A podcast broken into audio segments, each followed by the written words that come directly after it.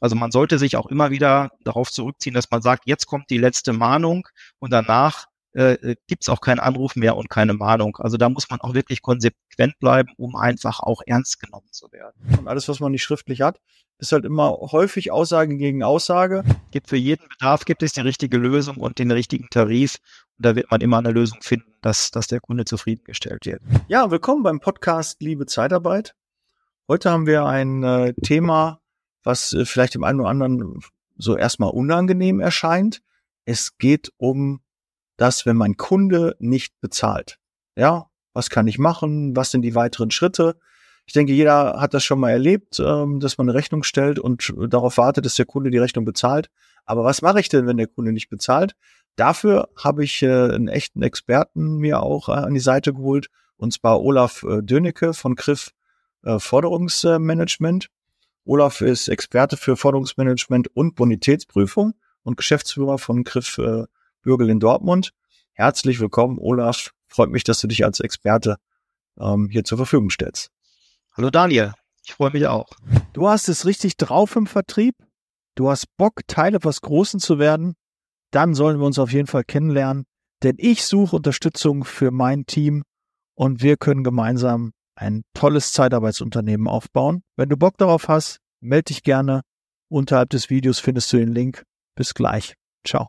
Herr Olaf, ähm, das Thema kennt jeder. Ja, du stellst eine Rechnung in der freudigen Erwartung, dass äh, die auch beglichen wird. Und äh, ja, dann fragt man mal nach bei dem Kunden, schickt vielleicht eine erste, eine zweite Mahnung raus und dann kommt kein Geld. Was sind so jetzt denn eigentlich die ersten Schritte, wenn ein Kunde jetzt mal nicht bezahlt? Ja, also äh, zunächst mal ist es natürlich wichtig, dass man möglichst frühzeitig erkennt, dass der Kunde nicht bezahlt. Und das setzt voraus, dass man ein halbwegs systematisches Mahnwesen hat. Also erst äh, in der vierten oder fünften Mahnstufe zu entdecken, dass die Forderung nicht bezahlt wird, ist immer ein bisschen schwierig. Äh, aber man sollte deswegen äh, möglichst straff ähm, seine erste Zahlungserinnerung, die zweite Mahnung möglicherweise noch eine dritte Mahnung durchführen und äh, äh, wenn man dann erkennt, dass keine Zahlung eingeht, dann kann man noch einmal kurz die Adressdaten prüfen. Vielleicht ist auch eine falsche Anschrift drin und die Mahnung konnte nicht zugestellt werden oder so etwas. Ähm, aber wenn das alles richtig war, dann sollte man keine weitere Zeit verstreichen lassen und dann auch sofort ähm, mit einem Experten weitermachen. Gegebenenfalls kann man natürlich nochmal mit dem äh, Schuldner telefonieren und versuchen, den an die Strippe zu bekommen, um dort äh, ja äh, darauf aufmerksam zu machen, dass man jetzt aber bis zu einem bestimmten Zeitpunkt die Rechnung erwartet. Weil der Klassiker ist ja eigentlich immer, dann sagen die, ich habe gar nicht bekommen. Muss ich mal gucken, ist die irgendwie im Spam gelandet, ne? Können Sie doch mal zuschicken. Genau. Ja, das ist so genau. der Klassiker, der so ein bisschen Zeit nochmal. Ja, ja, dann schickst du das alles nochmal zu. Und äh, ja, manchmal erreichst du den Kunden nicht, sagst dann äh, bitte zum Rückruf und ja, willst natürlich auch nicht jedem, äh, auch dem Pförtner, wenn du den Pförtner anrufst oder irgendjemand, den am Telefon halt kommst, wenn du dort anrufst, willst du natürlich auch nicht sagen, hör mal zu, wir haben hier äh, 10.000 Euro an Außenständen, ne? wir haben mal schon eine Rechnung bezahlt. Äh, man mhm. hat ja auch ein bisschen gewisses Feingefühl immer und deshalb versucht man dann natürlich nur mit dem richtigen Ansprechpartner zu sprechen und das mit dem dann zu klären und manchmal kann das wirklich ja auch ein paar Wochen und äh, auch äh, ja vielleicht im, im Worst Case auch mal Monate dauern. Ja, ähm. Wann würdest du denn sagen, schickt man so die erste Mahnung raus? Wann, was ist denn eigentlich so, so Usus? Was, was gehört so zum guten Ton, wenn man die erste Mahnung rausschicken darf? Ja, Daniel, das, was du gerade geschildert hast, das kommt äh, leider sehr häufig vor. Gerade bei kleinen Unternehmen, da meint man sich noch, ähm, ja, gut Freund machen zu müssen mit dem Kunden und versucht dann nochmal anzurufen und nochmal anzurufen. Das ist im Grunde den größte, der größte Fehler, den man machen kann. Äh, ah. Man sollte wirklich ein straffes schriftliches Mahnwesen machen und meiner Meinung nach sollte man einen Anruf, vielleicht maximal zwei Anrufe durchführen. Die sollten aber nicht im Anschluss an die letzte Mahnung stattfinden, sondern schon im Zuge dieses Mahnprozesses stattfinden. Also man sollte sich auch immer wieder darauf zurückziehen, dass man sagt, jetzt kommt die letzte Mahnung und danach äh, gibt es auch keinen Anruf mehr und keine Mahnung. Also da muss man auch wirklich konsequent bleiben, um einfach auch ernst genommen zu werden. Ja, mhm. Das Wirksame im Mahnwesen ist im Grunde gar nicht die einzelne Mahnung oder der einzelne Anruf. Das Wirksame ist, dass der Kunde, der säumige Kunde erkennt, dass man sein Mahnwesen professionell führt und das auch systematisch betreibt. Und ähm, äh, dann erreicht man im Grunde die besten Ergebnisse. Mhm. Okay, das ist ja schon mal ein äh, sehr, sehr guter Tipp. Also wär, wär, wärst du schon klar dafür, dass man wirklich sagt, nach Tag X überfällig geht die erste Mahnung raus, nach Tag Y äh, überfällig geht die zweite Mahnung raus und dann die letzte Mahnung und zwischendurch vielleicht ein oder zwei Anrufe maximal, wo man nochmal nachfragt, aber ansonsten soll das schon standardisiert sein und nicht dem Zufall überlassen. Auf jeden Fall. Also im Internet gibt es ja hervorragende Vorlagen für gute Mahntexte. Mahntexte sollten, äh, wie man immer so schön sagt, bestimmt in der Sache sein und höflich im Ton. Das sollte man auch machen. Ähm, äh, äh, da sollten keine Romane reingeschrieben werden, sondern ganz klar auf den festen, auf den fälligen Betrag hingewiesen werden. Und ähm, wichtig ist, dass die einfach pünktlich erzeugt werden. Mhm. Ja, okay. vielleicht noch ein Hinweis, Daniel. Ja. Du hattest gerade so im Nebensatz gesagt, äh, die landen dann im Spam oder so etwas. Ja. Ähm, das ist auch äh, so ein Thema, äh, was immer mal wieder nachgefragt wird. Sollte ich denn Mahnungen überhaupt per E-Mail schicken? Es gibt sogar inzwischen äh, äh, Unternehmer, die das per WhatsApp schicken. Ähm, also per mhm. WhatsApp rate ich dringend von ab. Mhm. Auch per E-Mail ist das so ein bisschen problematisch. Ähm, natürlich kann man sagen, das, das spart mir jetzt ordentlich Kosten und die Mahnung, manchmal sogar die Rechnung, die ist ja sofort beim Kunden. Aber man darf eben nicht unterschätzen, ähm, dass auch äh, Dokumente mal im Spamfilter landen können ähm, oder man in der Aufregung der Sache vergisst, äh, so eine Rechnung dann auszudrucken. Im Grunde braucht man die ja auch sowieso für das Finanzamt.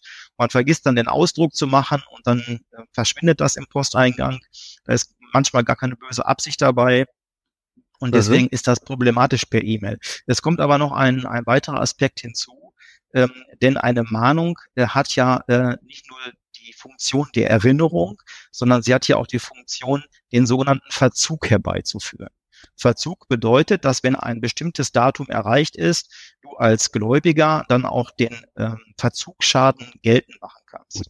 Und wenn jetzt eine solche Mahnung nicht ankommt oder zumindest der äh, Schuldner behauptet, er habe die nicht bekommen, äh, dann hast du möglicherweise ein Problem, deinen Verzugsschaden geltend zu machen. Deswegen mein Tipp wäre, die Rechnung sollte eigentlich immer per Post gehen. Äh, mhm. man kann eine erste äh, Mahnung vielleicht noch per E-Mail schicken, aber die, die zweite und dritte Mahnung empfehle ich immer noch konservativ per der, mit der Post zu verschicken. Gut, aber wir, wir wollen ja das digital, das papierlose Büro, ne? Also da sind ja viele Kunden, ich weiß auch nicht alle machen damit, dass man das äh, digital versenden kann.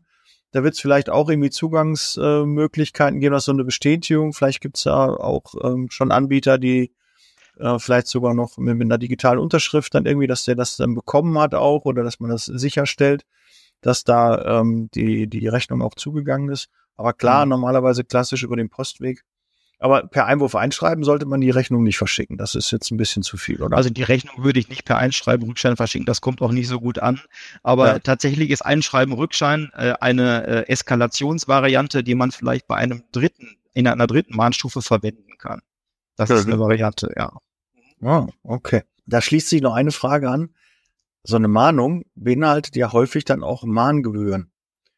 Mhm. Hast du da, du hast sicherlich schon die eine oder andere Mahnung gesehen.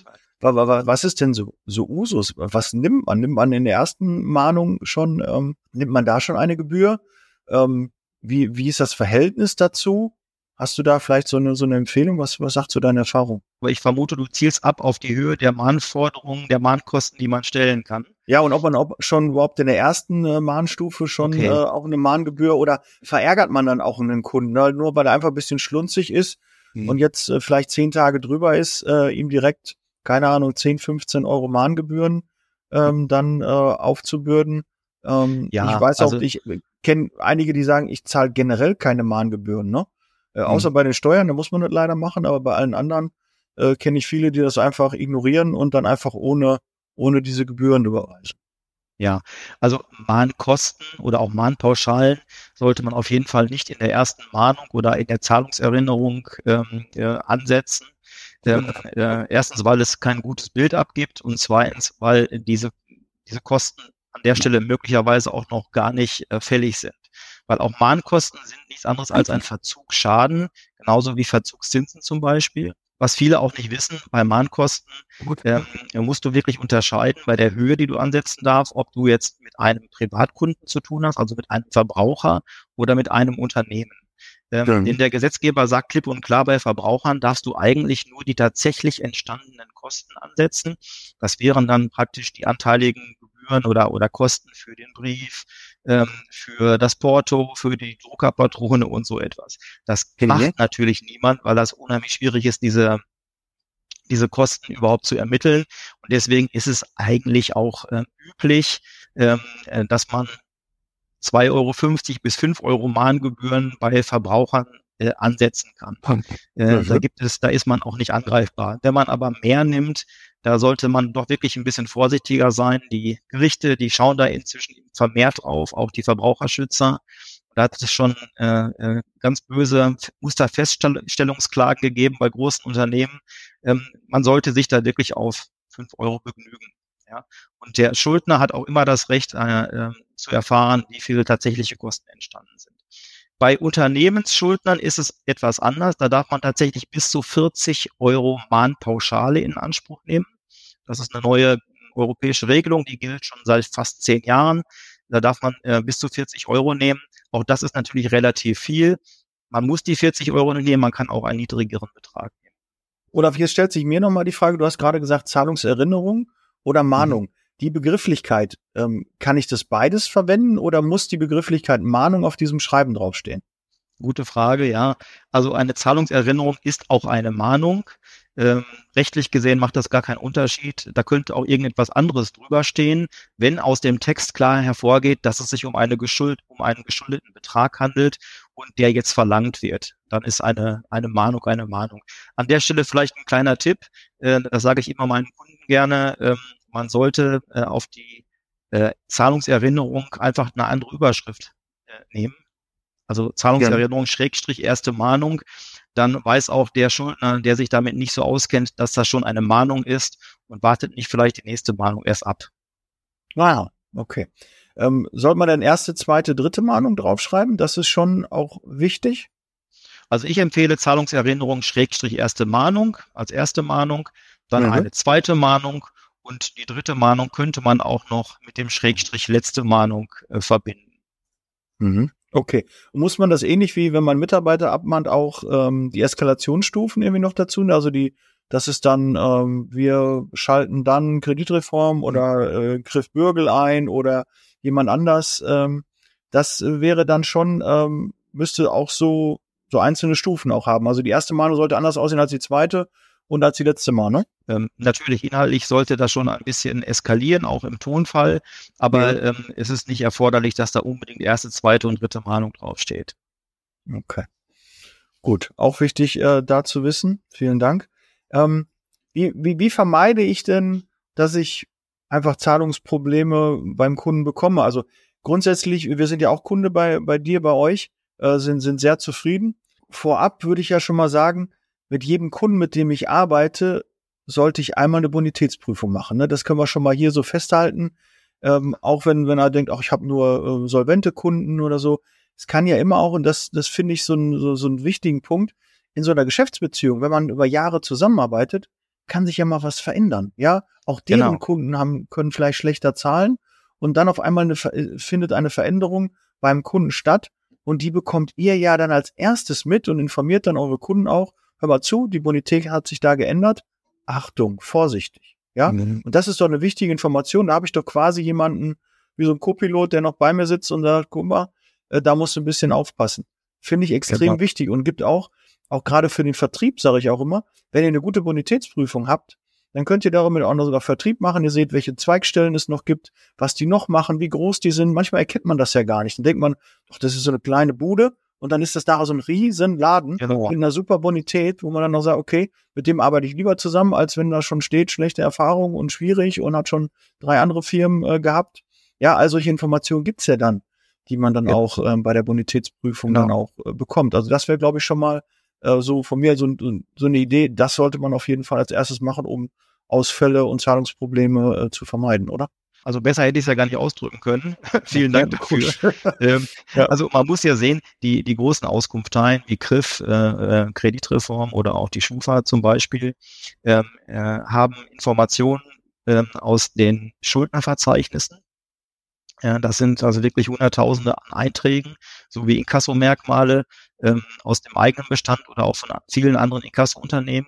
wenn man eine solche Auskunft äh, zieht und die ist positiv, also es liegen keine Negativmerkmale vor, dann kann man schon darauf vertrauen, äh, dass man es mit einem zuverlässigen Kunden zu tun hat.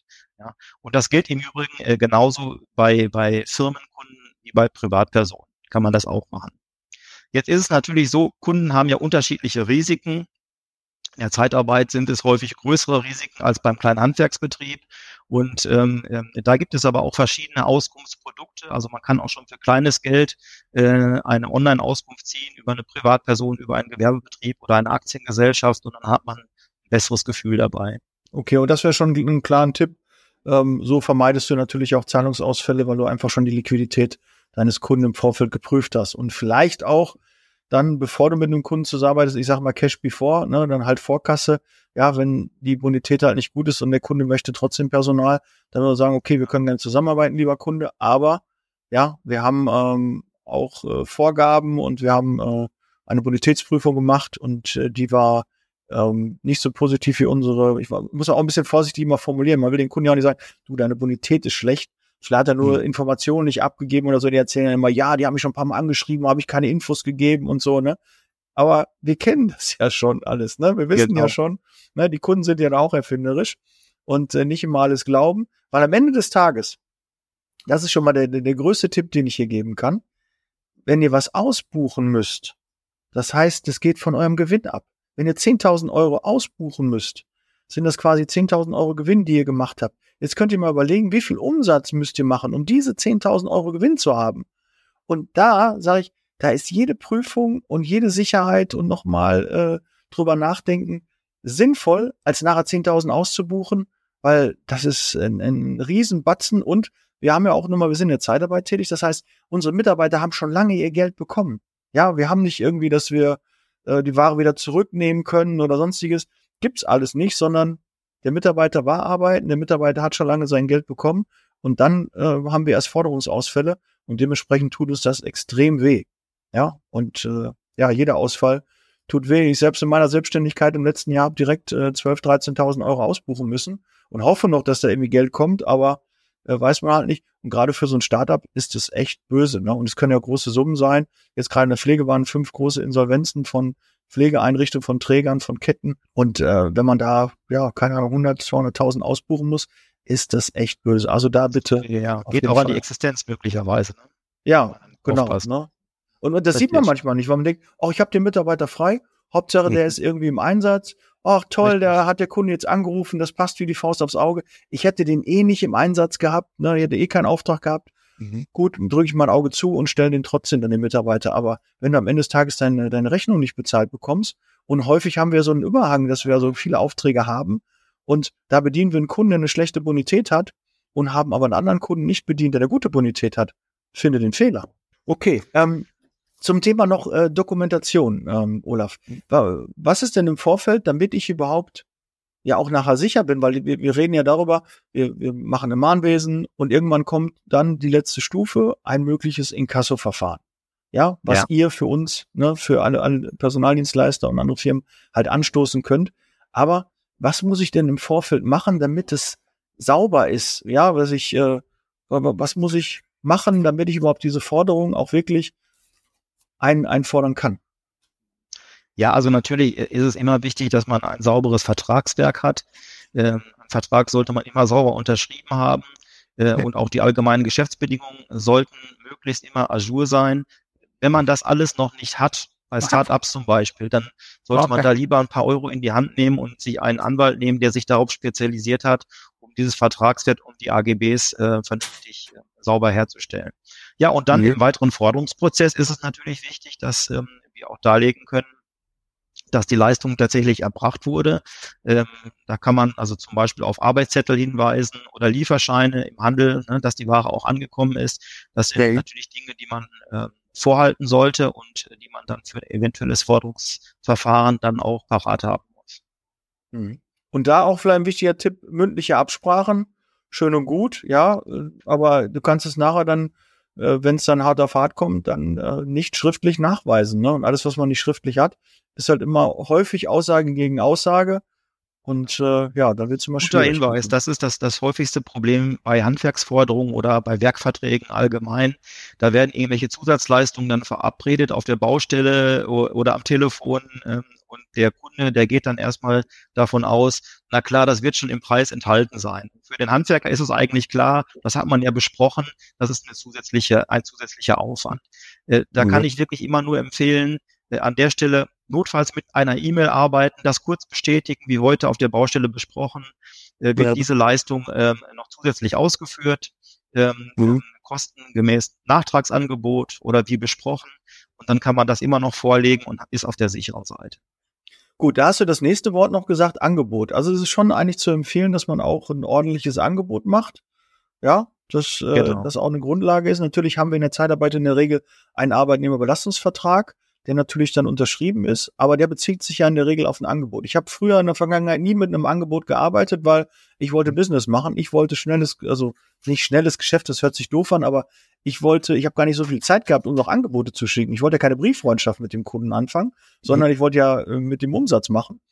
Und äh, da würdest du aber auch empfehlen, oder ist unsere Empfehlung, arbeitet da gerne mit Angeboten und ähm, dann beruft euch auch auf das Angebot, ähm, das gibt noch mal mehr Sicherheit bei den Forderungen nachher. Ja, also auf jeden Fall. Ähm, muss natürlich Klarheit äh, darüber bestehen, welche Leistung angeboten wird äh, und welche Bezahlung auch am Ende gefordert wird. Deswegen die meisten Angebote sind ja. ja schon so aufgebaut, dass sie dann im zweiten Schritt zu einer Rechnung umgewandelt werden können. Also wenn mhm. das äh, alles soweit Azure ist, dann sollte man das über diesen Weg machen.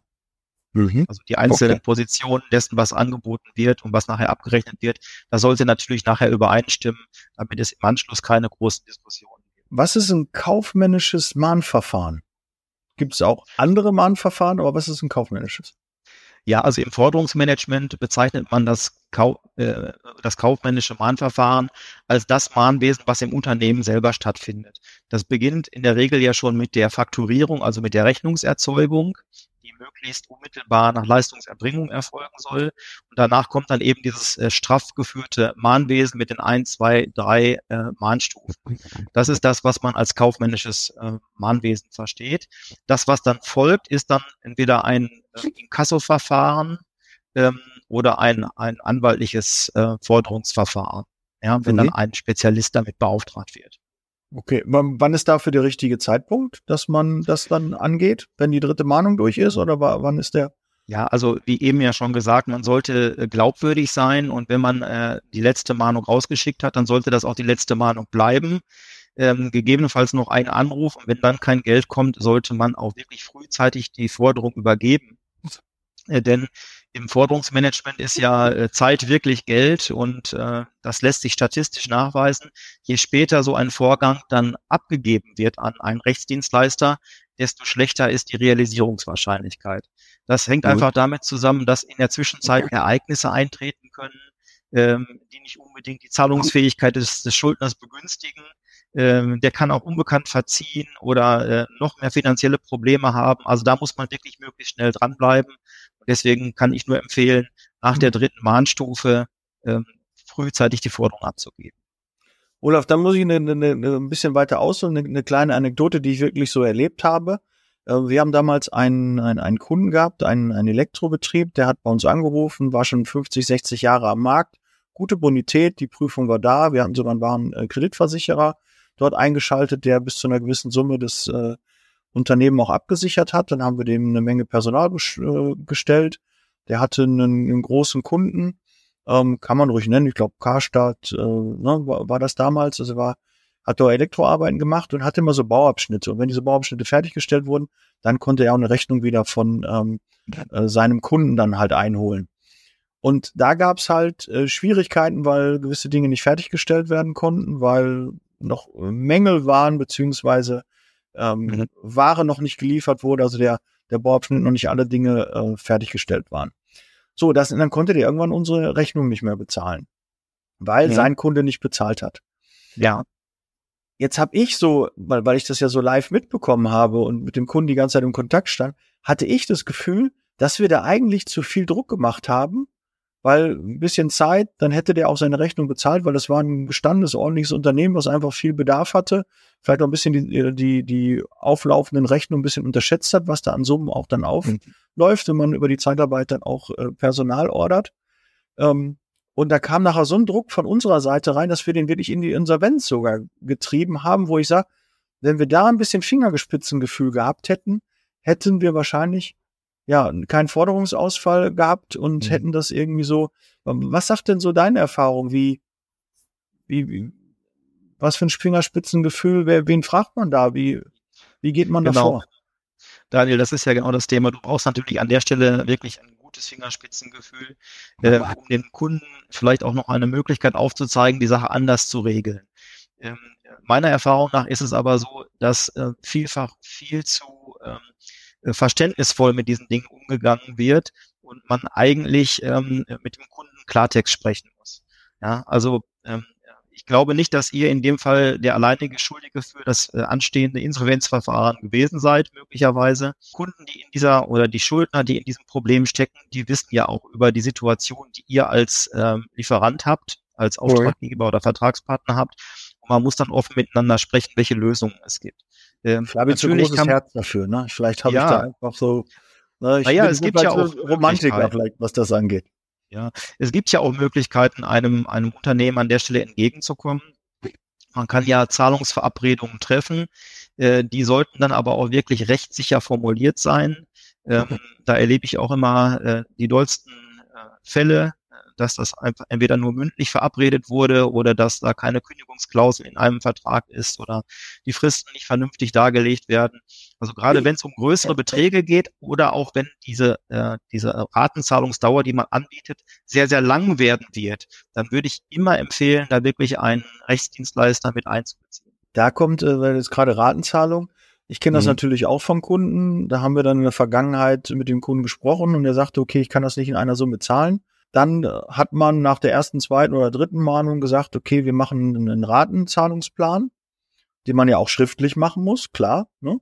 Was ist denn dann, wenn eine Rate dann ausbleibt? Und man sagt immer, zum ersten zahlt der Kunde als Beispiel 1000 Euro, dann geht der erste ins Land, zweite, dritte und kann, kann ich dann direkt auch ähm, in Kasso machen oder muss ich direkt wieder neu anmahnen oder? Also wenn du selbst eine Ratenzahlungsvereinbarung mit dem Schuldner, mit dem säumigen Kunden getroffen hast, ähm, dann gehört ja in so eine Ratenzahlungsvereinbarung immer eine Kündigungsklausel. Das bedeutet, dass wenn der Schuldner mit einer dieser Raten um mehr als x Tage äh, in Verzug gerät, dann äh, äh, wird auf jeden Fall die ursprüngliche Restforderung automatisch wieder fällig und die kann auch sofort wieder geltend gemacht werden. Ja? Also ihr müsst euch dann nicht an die Ratenzahlung auch weiterhin gebunden fühlen. Aber diese Kündigungsklausel, die muss rein, weil ansonsten könnte es strittig sein, ob er überhaupt dann in dem Augenblick die Restforderung schuldet oder tatsächlich nur die einzelne Rate. Da muss man drauf achten. Heute war auf jeden Fall sehr, sehr viel an, an, an Content schon in, in dieser Podcast-Folge. Ich hoffe, ihr habt Zettel und Stift äh, zur Hand genommen. Also da waren auf jeden Fall jede Menge Tipps dabei, äh, wo ich damals in meinen Anfängen dankbar gewesen wäre. Ja, weil wir sind ja alle in der Regel Quereinsteiger und äh, haben normal auch nichts mit Rechnungen zu tun. Obwohl ich habe von Zeitarbeitsfirma zu Zeitarbeitsfirma unterschiedliche ähm, Aufgaben auch äh, bekommen. Ich war auch mal als Niederlassungsleiter dafür zuständig, die Forderung rein zu telefonieren. Und äh, ja, in der Regel hat man ja eine Buchhaltung oder eine eigene Abteilung, die das dann macht. Oder man hat einen, einen guten Partner wie, wie Griff, äh, der das halt für einen äh, dann übernimmt. Aber das ist echt nicht zu unterschätzen. Ja? Wenn wer da nicht ein Auge drauf hat, Liquidität ist extrem wichtig und da müsst ihr eure Rechnung im Griff haben von Anfang an, müsst ihr da eine ordentliche Struktur, einen ordentlichen Ablauf, einen ordentlichen Plan haben, sonst geht ihr unter. Das ist echt nicht ohne. Da könnt ihr ohne eigenes Verschulden, obwohl es ist dann doch Verschulden, weil ihr einfach diesen ganzen Prozess, ihr habt keinen Prozess dann vielleicht, den selbst verschludert und äh, da bringt ihr euch echt in Schwierigkeiten, weil äh, da kann man äh, schnell Probleme bekommen. Okay, Olaf, du, du nix, das äh, heißt, da habe ich nichts Falsches gesagt. Ne? Manchmal Nein, muss ich auch mal so ein bisschen mal meine, meine äh, Luft machen, was alles so ähm, ja mich auch beschäftigt und bewegt. Und wir wollen ja auch mit dem Podcast haben wir ja, habe ich ja auch eine Aufgabe, so ein bisschen noch Aufklärung äh, Arbeit zu leisten und äh, möchte euch da auch möglichst die besten Instrumente und Tipps an die Hand geben, dass euch das nicht passiert, ja? Und nicht immer sagen, ja, habe ich nicht gewusst. Nee, könnt ihr nicht sagen, jetzt habt ihr das gehört und bitte kümmert euch drum. Ja, also im Privatbereich, im Privatbereich dann hat man ja so seine, seine Haftpflichtversicherung und die Gebäude und, und äh, alle möglichen Versicherungen.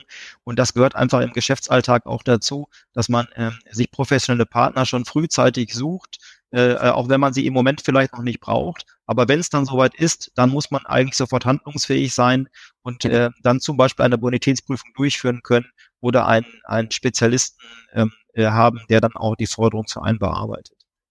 So, jetzt Eigentlich will ich nicht essential. zu sehr, sehr spoilern, aber äh, generell die Bonitätsprüfung ist, ne, wenn ihr die richtigen Partner habt, ist es keine äh, vierstelliger Betrag im Monat, ja? Äh, im, Im Jahr, Entschuldigung, im Jahr. Also das ne, mal von der Größenordnung, ich habe jetzt keinen Preis gespoilert, aber es ist kein vierstelliger Betrag. Es lohnt sich auf jeden Fall, ähm, da, sich damit äh, zu beschäftigen. Ne? Ihr ruft den Olaf an, ruft mich an, ähm, ich stelle gerne den Kontakt her und äh, prüft als allererstes die Bonität eurer Kunden. Auch wenn ihr sagt, ich habe gar keine Ausfälle, die zahlen immer alles, das kann sich so schnell ändern. Und wir sind derzeit in Rezession. Wir merken es, äh, die Kunden zahlen später, schleppen da, man, man kriegt es wirklich mit, die Zahlungsziele werden länger, viele Kunden kommen auf einen zu und sagen, lass uns doch mal 30 Tage, lass uns 60 Tage Zahlungsziel machen. All solche Dinge sind Indizien dafür, dass Liquidität im Markt fehlt und da müsst ihr aufpassen. Also bitte da auf jeden Fall genau. Antennen hochfahren und äh, alle Warnsignale nicht die roten Ampeln überfahren. Auch schon mal bei Geld schon mal bremsen und äh, sich einen guten Partner an die Seite holen und mal sich absichern. Gibt für jeden Bedarf gibt es die richtige Lösung und den richtigen Tarif. Und da wird man immer eine Lösung finden, dass, dass der Kunde zufriedengestellt wird. Ja. Aber ich wollte auch so ein bisschen damit zum Ausdruck bringen, es ist keine Rieseninvestition. Die lohnt Nein. sich auf jeden Fall. Ja, jeder Forderungsausfall, äh, Mitarbeiter am Wochenende, da hast du schon bei jetzt in der Pflege locker 1000 Euro schon, die du als Rechnung schon hast. Und ja, überleg mal, die Forderung musst du ausbuchen. Ja, weil du vorher keine Bonitätsprüfung gemacht hast. Ach, ist so ein Wochenende, das machen wir schon, dann stellen wir eben den Mitarbeiter. Nee, wenn du das nicht gemacht hast und diese 1000 Euro ausbuchen musst, ja, da lohnt sich auf jeden Fall, kannst du weniger Geld schon die Bonitätsprüfung machen und äh, bist dann auf der sicheren Seite. Kann trotzdem zu Ausfällen kommen, aber du bist, weißt zumindest, kannst abends ins Spiegel gucken und sagen, ich habe alles gemacht, ich habe deine Prüfung gemacht, ganz genau, war positiv, was soll ich sonst noch machen? Ja, aber auch mit offenen Augen durchs Leben gehen und nicht äh, die Augen davor verschließen, sondern sich einfach nur über den Auftrag freuen. Ja, manchmal, wenn es auch zu leicht beim Kunden ist, dann muss man auch ein bisschen genauer hingucken, ja? Ja, genau. Ja, wenn der zu allen Preisen Ja sagt und ist egal und ne? Manchmal gibt es ja auch Kunden, die wissen, ich habe keine gute Bonität, ich probiere jetzt einfach mal und akzeptiere auch alles, hauptsächlich kriege ich Personal gestellt. Guter Menschenverstand ist wichtig, aber Kontrolle ist am Ende noch besser. Oder was äh, haben wir noch zum Thema, mein, mein Kunde äh, zahlt nicht äh, seine Rechnung, haben wir da noch was vergessen? Ist noch was Wichtiges? Ja, vielleicht noch mal so ein paar Sätze zum Thema, was kostet sowas überhaupt, so ein Inkasso-Verfahren? Ja. ja, gerne. Das ist ja immer so eine gern gestellte Frage.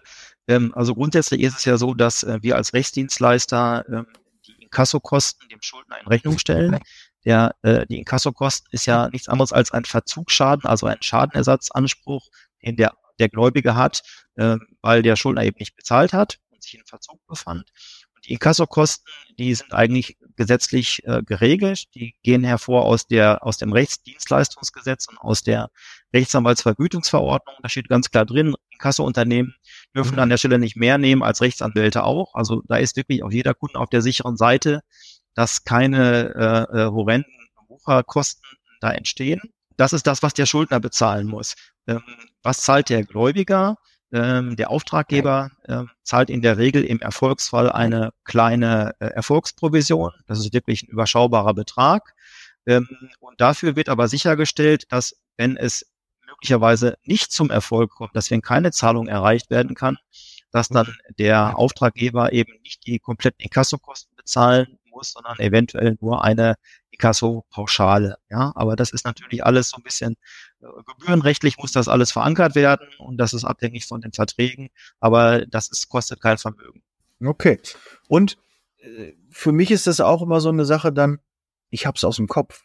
Wenn ich weiß, es kümmert sich jemand drum, ja, und es ist ein Dienstleister und der stellt mir dafür auch eine Rechnung, ja, dann weiß ich zumindestens gedanklich kann ich mich da schon mal von entfernen und kann mich dann auf mein Kerngeschäft wieder konzentrieren. Alles, was in meinem Kopf ist, wo ich mir Gedanken machen muss um Zahlungen, um Geld, um sonstiges, das hemmt mich. Das nimmt mir Zeit, die ich für Vertrieb, für meine Kunden, für andere Kunden, interessantere Kunden mit mehr besseren Bonität aufwenden kann. Und äh, deshalb gebt es lieber ab, kümmert euch nicht selber drum, ja. Wenn ihr irgendwann so groß seid und sagt, ach guck mal, jetzt sind die Kosten äh, zu, zu groß dafür, dann könnt ihr ja selbst überlegen, ob ihr dann jemanden da einstellt. Aber ich arbeite lieber mit Profis und das seid ihr und deshalb kann ich nur klar empfehlen, äh, gebt das ab, äh, das lohnt sich nicht. Dafür ähm, gerade in den Anfängen einen eigenen Mitarbeiter einstellen, ist, äh, rechnet sich nicht. Und man muss auch keine Sorgen haben, es gibt auch keine, keine Automatismen, dass da irgendwelche großen Gebühren entstehen, sondern wenn äh, weiterführende kostenverursachende Maßnahmen erforderlich sind, dann fragen wir auch immer nach, wie weit der Kunde gehen möchte. Also alles ähm, so, dass man darüber sprechen muss vorher und kann. Ja, wahrscheinlich könnten wir noch äh, über Stunden äh, über Stimmt. Inkasso und Forderungsmanagement ähm, sprechen. Aber ich glaube, ich gucke mal auf meinen Zettel. Ähm, ja, wir haben noch vielleicht was ist, wenn der, wenn der Schuldner im Ausland ist? Könnt ihr da auch helfen? Verändert sich da was? Ja, das kommt natürlich im Zuge der Globalisierung immer mehr zum Tragen, dass man Kunden hat, die im Ausland äh, sind. Und professionell arbeiten die Kasseunternehmen bieten da auch ein eigenes äh, Auslandskonzept an. Also wir zum Beispiel arbeiten mit verschiedenen ähm, äh, qualifizierten Inkassopartnern im Ausland zusammen in den jeweiligen Ländern. Ähm, da haben wir schon darauf geachtet, dass die auch qualitativ hochwertig arbeiten, dass die mit uns vernünftig kommunizieren können. Denn wir bleiben auch immer auch dann äh, das Sprachrohr unseres Auftraggebers. Wir vermitteln dann also. Und so kann dann, falls erforderlich, wirklich eine Forderung auch im Land des Schuldners auch weiter bearbeitet werden. Und das führt dann zu, zu einem größeren äh, zu einer besseren Erfolg, zu einem besseren Erfolg. Aber man muss natürlich auch sagen, Auslandsforderungen haben eine deutlich höhere Schwierigkeit als Inlandsforderungen. Ähm, und deswegen sind die leider auch ein bisschen teurer, ähm, weil einfach mehr unternommen werden muss.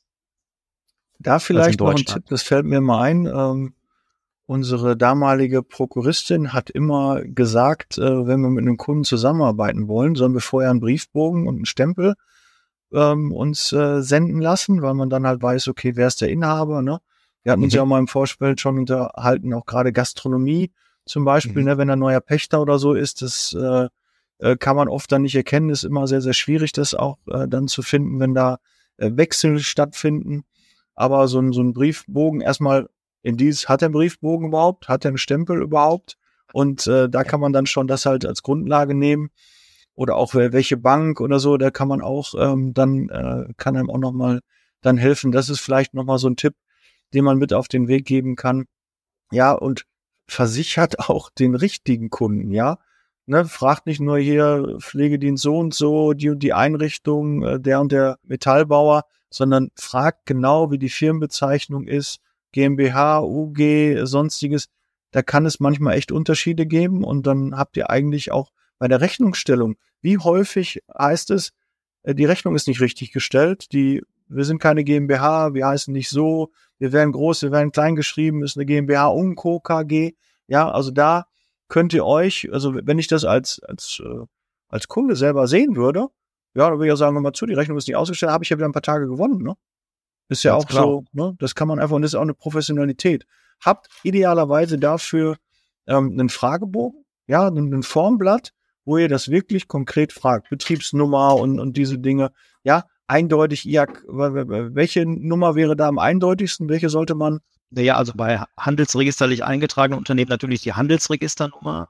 Ja. Das steht ja in der Regel auch im Impressum, aber es gibt natürlich auch Unternehmen, die nicht vertreten sind im Internet. Da muss man auch wirklich einfach dann genau fragen, mit wem habe ich es denn jetzt zu tun? Oder wie du gerade gesagt hast, bei gastronomischen Betrieben äh, immer fragen, wer ist wirklich Inhaber und Pächter. Ähm, der Gaststätte oder des Betriebes.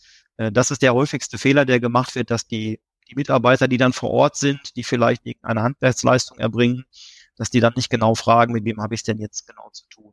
Das gilt übrigens ja. auch bei Privatkunden. Ne? Da sollte man nie aufnehmen, Eheleute Müller oder Familie Meier oder so etwas, sondern wirklich den Vor- und Nachnamen sich geben lassen, damit man eine vernünftige Rechnung schreiben kann. Also ein sehr, sehr wertvoller Hinweis von dir, Daniel. dass das Thema Präzision bei den Stammdaten ist super wichtig. Ja. Weil du kannst ja, deine Firma kannst du ja nennen, wie du möchtest, ne? Und das ist ja, aber eigentlich ist man dann ja eine Privatperson und muss auf jeden Fall den Namen dann auch der Privatperson ähm, einsetzen. Ja, aber da, Weil, da klar, ja. vorher einfach ein bisschen Vorarbeit leisten, habt ihr nachher weniger genau. zu tun. Nicht nur froh sein, dass der Auftrag da ist, sondern auch dass die Daten, weil im Nachhinein hast du wieder so viel Arbeit. Du musst dann anrufen, dann stimmt das alles nicht und musst das wieder ändern. Ist halt doof. Eine Sachbearbeitung, äh, ja, wenn du so groß bist, hast eine Sachbearbeitung, die die Rechnung schreibt, wird es dir danken, wenn dort ordentlich gearbeitet wird. Wenn der Auftrag Ganz ordentlich klar. sitzt und, und, und. Diese Dinge müssen klar geklärt werden, weil wenn alles Jubel, Trubel, Heiterkeit ist, ist alles schön, läuft alles durch, wenn Bonität alles da ist, alles schön. Aber man weiß, wenn es mal nicht so läuft, dann sind solche Dinge wichtig und ihr verliert wertvolle Zeit. Und ähm, ja, das auf jeden Fall als klare Empfehlung. Olaf, ja. abschließend haben wir noch, du hast natürlich ja. das letzte Wort, der Gast hat immer das letzte Wort. Äh, wie können die Hörer Kontakt mit dir aufnehmen und was haben wir vielleicht noch vergessen oder äh, wie kann man dich erreichen? Das wäre nochmal zum Abschluss. Ja, also wir haben natürlich eine, eine sehr umfangreiche Website, ähm, auf der schon viele Ratgeberfragen äh, beantwortet sind. Äh, da kann man sich gerne informieren. Es ist bei uns aber auch so, dass einfach bei uns angerufen werden kann und äh, ich stehe auch persönlich gerne zur Verfügung für die ähm, äh, liebe Zeitarbeit-Community ja sowieso, Daniel, das weißt du ja. Bitte einfach Kontakt aufnehmen und unsere Homepage ist die, die griff-dortmund.de oder griff-forderungsmanagement.de. Da landet ihr automatisch bei uns und wir stellen euch alle unsere Produkte gerne zur Verfügung. Mhm. Okay, wir verlinken es auch in den Show Notes unten, dass auch jeder das findet. Ansonsten meine Kontaktdaten sind natürlich vielleicht ein bisschen leichter und schneller zu finden. Vielleicht hast du die ja auch schon. Einfach mich anschreiben und ich schicke dir gerne den Kontakt nach Rücksprache äh, von Olaf dann auch zu, dass ihr da schnell und die sind schnell, kann ich euch auch sagen, das geht relativ zügig und dann könnt ihr schon die Bonität eurer Kunden prüfen. Also klare Empfehlung, ist was mhm. erprobtes, also nicht hier irgendwie äh, Versuchskaninchen äh, bist du dabei nicht, sondern ist erprobt, funktioniert und äh, Griff ist ja auch ein großer Anbieter. Ne? Früher Bürgel, ne? kennt man dann vielleicht genau, noch eher. richtig. Und genau. Griff ist äh, die neue Bezeichnung dafür. Okay. Ganz genau. Ja, von meiner Seite, Olaf, äh, vielen, vielen Dank. War sehr kurzweilig, war eine Menge äh, Tipps drin, wo ich auch nochmal sage, ach ja, musst du mal dran denken und äh, so sieht es aus. Und wir können ja mal generell vielleicht auch nochmal eine, einen weiteren, äh, bei Wunsch, könnt ihr ja mal in die Kommentare reinschreiben, auch zum generellen Bonitätsprüfung, was man da noch so ein bisschen beachten sollte oder Forderungsmanagement, wenn es da noch andere Bereiche gibt, die euch interessieren, schreibt es gerne in die Kommentare und äh, dann gucke ich mal, dass ich Olaf vielleicht nochmal dann vor die Kamera und vors Mikro. Sehr gerne, Daniel. Hat super viel Spaß gemacht. Alles Gute und bis zum nächsten Mal vielleicht. Ja, bereit für Zeitarbeit. Wir hören und sehen uns im nächsten Podcast. Ciao. Alles klar. Tschüss. Der Podcast wurde unterstützt von HR4U, ihrer HR-Software.